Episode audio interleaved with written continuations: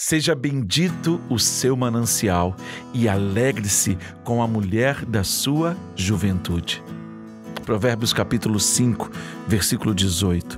Uma das coisas mais incríveis que Salomão nos deu foi uma palavra como essa, que faz com que a gente aprenda a valorizar a mulher pela qual nós nos apaixonamos, ou o seu esposo. O que é importante é entender que isso é sabedoria, porque todos nós vamos passar, o vigor de nossa vida vai passar e nós somos aquilo que nós construímos no nosso relacionamento. Portanto, você precisa olhar para sua esposa e enxergar nela aquela mulher por quem você se apaixonou.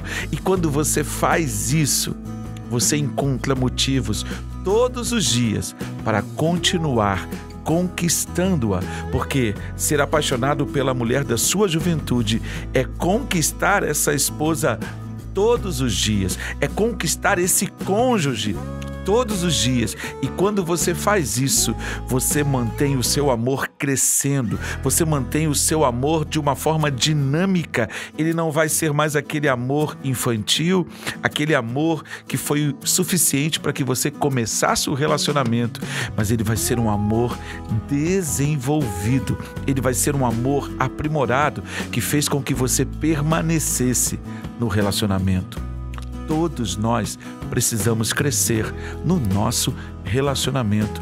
Sabe qual é um dos maiores desafios que nós enfrentamos nesse tempo?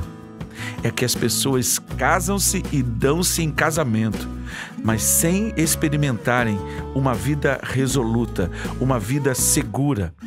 Casam-se, dão-se em casamento para serem felizes, quando deveriam ser maduros, equilibrados, para que pudessem ser perpetuamente apaixonados pela mulher de sua juventude.